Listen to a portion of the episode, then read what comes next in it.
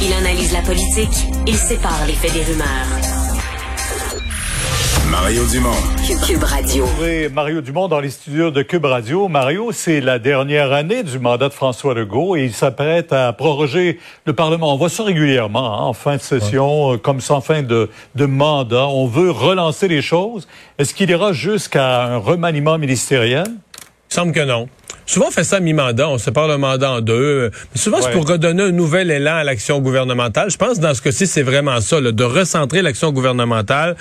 Parce que, euh, essentiellement, euh, on, on ratera même pas une journée de chambre. Souvent, prorogé, là, on rate quelques semaines de Parlement. Là, on va siéger toute la semaine, cette semaine. La semaine prochaine, il y avait de toute façon congé, il y avait relâche parlementaire. Et on reprend l'autre mardi avec un discours inaugural. Donc, c'est vraiment ça. là. La pièce de résistance, ça va être ce discours inaugural dans lequel le gouvernement, le premier ministre nous énonce quelle vision il a pour ce, ce qu'il appelle ce dernier droit, là, donc ce dernier segment d'un an euh, de son mandat, quelles sont les actions qu'il qui veut mettre de l'avant. Donc, pour moi, c'est pas une grande Réaligner révolution. les priorités, peut-être? C'est ça, c'est pas une grande Ouais, révolution. les On- on- priorités, on, on peut-être. remet, ouais, on remet certaines priorités. En même temps, ça parle au public, ça parle aussi à ses propres ministres, de qu'est-ce que lui attend d'eux là, pour l'année qui vient. Ça va aussi, soit dit en passant, permettre aux partis d'opposition euh, qui en ont bien besoin, que ce qu'on voyait dans le sondage en fin de semaine, là, euh, qui sont loin derrière, de se repositionner, là, de choisir ben, ce plan d'action du gouvernement, sous quel angle ils l'attaquent, comment eux, comme parti d'opposition, ils veulent être reconnus, là, quelles sont leurs priorités. On a entendu euh, et M. Legault et M. Trudeau s'excuser euh, pour des raisons différentes pour tous ces événements de la semaine dernière qui euh, commémoraient finalement la, réconciliation de- des avec le peuple autochtone. Ouais. Dans le cas de M. Legault, c'était plus des questions d'attitude. Euh, je pense qu'il a fait un message Facebook, Ouais. ce qu'on appellera faire amende honorable. Mais ça, c'est jamais parfait quand il faut que tu t'excuses, mais fais amende honorable, va au-devant. D'ailleurs, personne lui demandait, va au-devant, fais ce message-là. Dans le cas de M. Trudeau, là, c'est vraiment euh, plus compliqué, là, euh, cette vacance. Puis je suis toujours mal à l'aise, hein, parce que les politiciens ont droit à des vacances, viennent fatigués, je, s'il y en a un qui le sait, mais en même temps, on dirait qu'on peut pas le croire. Là. Tu sais, créer un nouveau jour férié, Pierre, euh, c'est quoi? C'est une fois par demi-siècle. C'est quelque chose d'extrêmement rare qu'on ajoute un jour férié au calendrier. Lui, il le fait comme premier ministre. Il établit un nouveau jour férié. Puis il est pas là pour le souligner. c'est vraiment majeur. Et là, ben, il n'en finit plus. Là. Il s'est excusé auprès de la communauté qui l'avait invité deux fois en Colombie-Britannique. D'ailleurs, c'était pas énormément loin d'où il était. Euh, là, toutes les autres communautés lui demandent des excuses. Et c'est au point où moi-même, c'est pas que je le défends, là, je comprends que c'est épouvantable ce qu'il a fait, mais là, c'est rendu que il a même plus le crédit d'avoir créé. Il a quand même établi, c'est lui qui, a, qui est premier ministre qui a établi euh, cette journée, la vérité et réconciliation. Mais là, c'est comme il a même plus le mérite de ça. Il a même plus le mérite d'avoir établi la journée. C'est comme si c'est il a, a perdu tout le crédit là en se présentant pas à la première. Et j'ai l'impression que ça va le ça va le suivre. Et le Globe and Le Mail, suivre. là, ouais, le Globe and Mail hier avait même un texte en disant ben là, euh, ça, ça prouve qu'il est plus là, puis ils vont le mettre dehors dans son propre parti. Wow, wow, wow, on est rendu loin, on est rendu loin, on va vite là.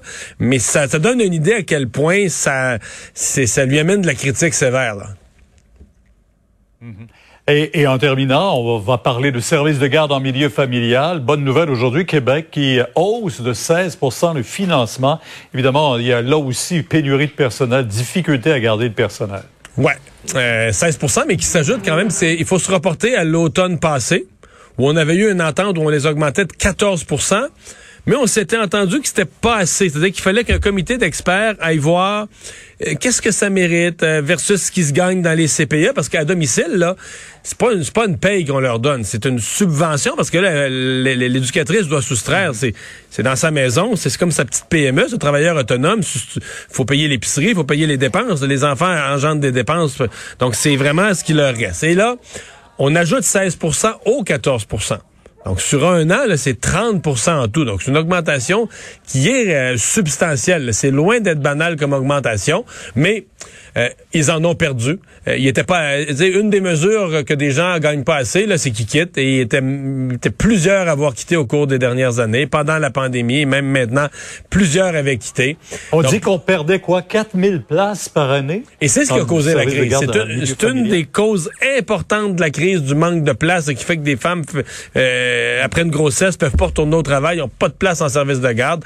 Donc là, on espère, si on réussissait à en convaincre de reprendre du service, c'est des places vite créées parce que tu pas besoin de bâtir un, bâtiment, là, ça se fait à domicile. Donc je pense que le gouvernement espère avec ça le faire arrêter d'en perdre et peut-être même faire réapparaître quelques, quelques dizaines, quelques centaines de nouvelles places. Bonne soirée, Mario. Demain, 10h sur LCN. Au revoir.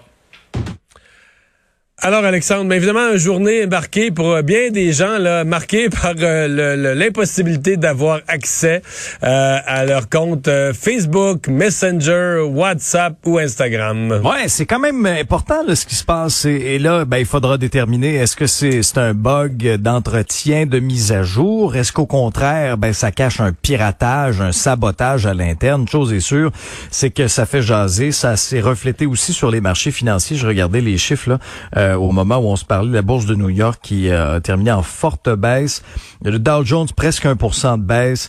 Euh, le Nasdaq à forte coloration technologique, au-delà de 2% Le S&P 500 Mais Facebook tout seul, je pense, c'est 6,5 Ouais, c'est ça, presque 6 Donc des pertes assez, assez importantes derrière cette panne-là.